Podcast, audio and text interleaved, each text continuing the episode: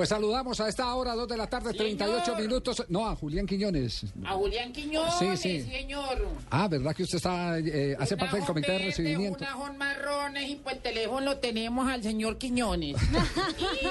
Julián, ¿cómo le va? Buenas tardes.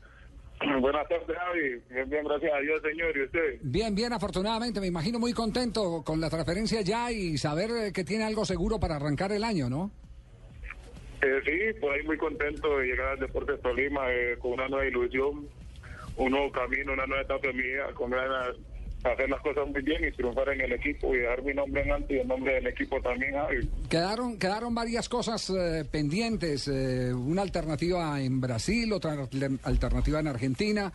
Eh, definitivamente parece que no le ayudó mucho el que no hubiera tenido muchos partidos con Santa Fe el año pasado, ¿no? Eh, sí, por ahí creo que esa fue una de las partes que no fui al fútbol del exterior, eh, porque me exigía más partidos, más continuidad, que no la tuve el año pasado, entonces por ahí eso por, dificultó un poquito por ahí, por ese lado. ¿En qué condiciones eh, llega Julián al Tolima?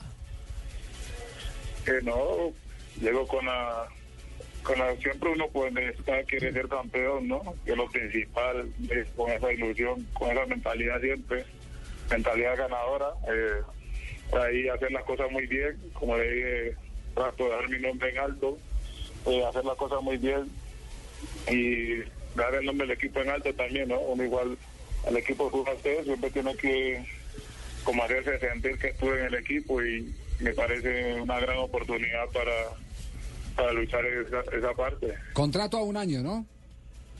Es decir, un año, sí. Y, y con opción a inmediatamente aparezca en cualquier momento una oferta internacional, Esa ¿no? es la cláusula. Eh, sí, por ahí creo que tratar de trabajar bien y tener mucha continuidad. Y siempre pues uno quiere ir a jugar al exterior también, ¿no? Pero primero está la mentalidad, está en Tolima, que me arreglé muy bien con el senador Camargo y creo que es una bonita oportunidad, ¿no? Para, para el 2014. Bueno, pues la- Estamos contentos con Quiñones en Ibagué, señor. ¿Usted qué tal es para comer garra? ¿Cómo así?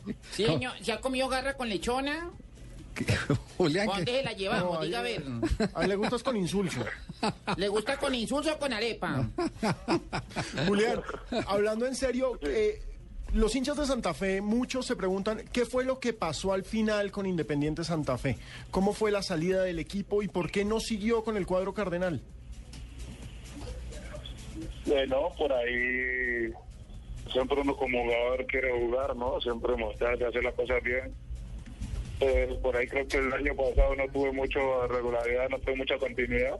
Igual había muchos jugadores en mi posición que estaban jugando muy bien, no digo lo contrario. Eh, por ahí es una de las partes, uno buscar también un equipo donde también uno pueda tener la continuidad y hacer las cosas muy bien, ¿no? Y poder pensar también en el futuro de uno. Eso, señor, estamos aquí. En Ibagué tenemos esperanzas y la contratación no se desmorona. Bienvenido, don Quiñones, y pase por su plato de lechona.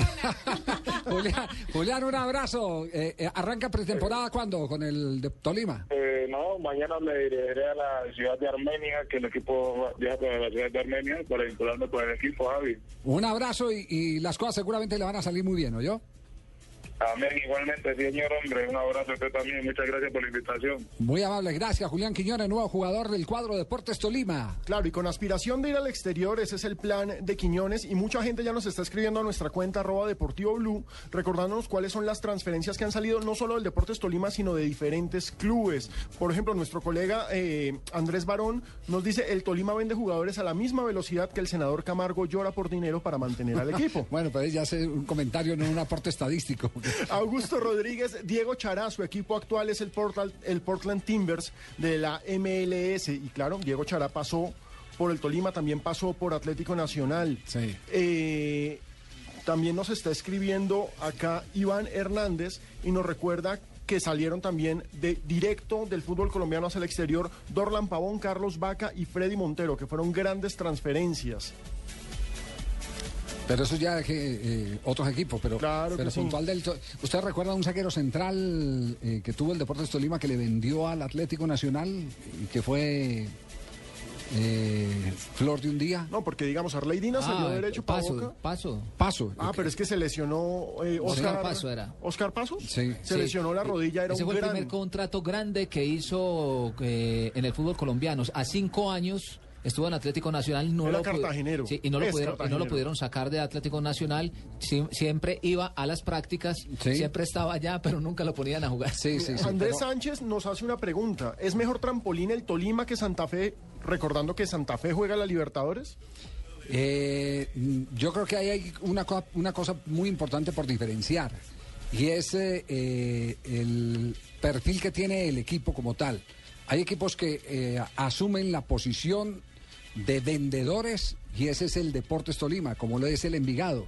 Usted pone paralelamente al Tolima al Envigado y se encuentra con que son los equipos que más jugadores Sí, venden generan, porque generan, tienen generan. porque tienen como razón social eh, equipo de fútbol, pero como meta, como objetivo, como visión, el sostenerse a través de la venta de jugadores porque sus taquillas la- no y- le dan. y de las inferiores. Incluso le, le digo a Javier esta noticia. El Envigado tiene un equipo que lo está manejando el eh, jugador, eh, eh, bueno, eh, la categoría sub-20. ¿ah? Juan Carlos Ramírez. Juan Carlos Ramírez. No andan sino en Tolima y En no este, en este momento ese equipo prácticamente. sub-20 se está preparando porque la próxima semana va a viajar a Europa a encarar un torneo internacional. para sub-20. mostrar jugadores. Exactamente. Para mostrar jugadores. Bueno, y, y- Santa Fe es un que es el- equipo el casi, casi No, siempre, no, no. perdón, Santa Fe es un equipo casi siempre eh, comprador. Sí, Sí. ya se volvió... se volvió más comprador volvió que vendedor. comprador. Se volvió más comprador que vendedor. Entonces, eso depende, depende del perfil que tenga el equipo. Fíjese, Juan Guillermo nos dice que el mayor exportador de jugadores es Envigado y Cali.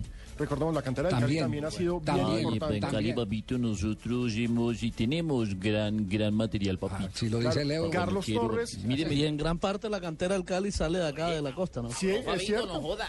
Porque es que saben buscar, los can- eh, saben buscar en la cantera del Cali en la costa. No, no, so- no solo saben buscar, sino que le invierten. Tienen a una persona pagada, un, un, un empleado acá en Barranquilla que está pendiente de todos los jugadores de la costa. Claro, y ojo, Carlos Torres eh, me hace una precisión y se la agradezco, y es que Diego Charano jugó en Atlético Nacional, el que jugó fue Luis Felipe, su hermano. Ah, yo sí, te, yo sí iba a meter la cucharada prácticamente. Usted la sabía, la tenía en la punta de la lengua, ¿cierto? no Sí. Claro, si Carlos Mares es hincha del Nacional. Claro, yo soy hincha de Nacional prácticamente. Sí. Eh, eh, ¿Cómo es que se dice? ¿Cómo es que se dice cuando uno es hincha de Nacional? Hincha de Nacional. Eh, exacto, Vos sos un Google ambulante. No, no, no, no, no, no. prácticamente. Javier,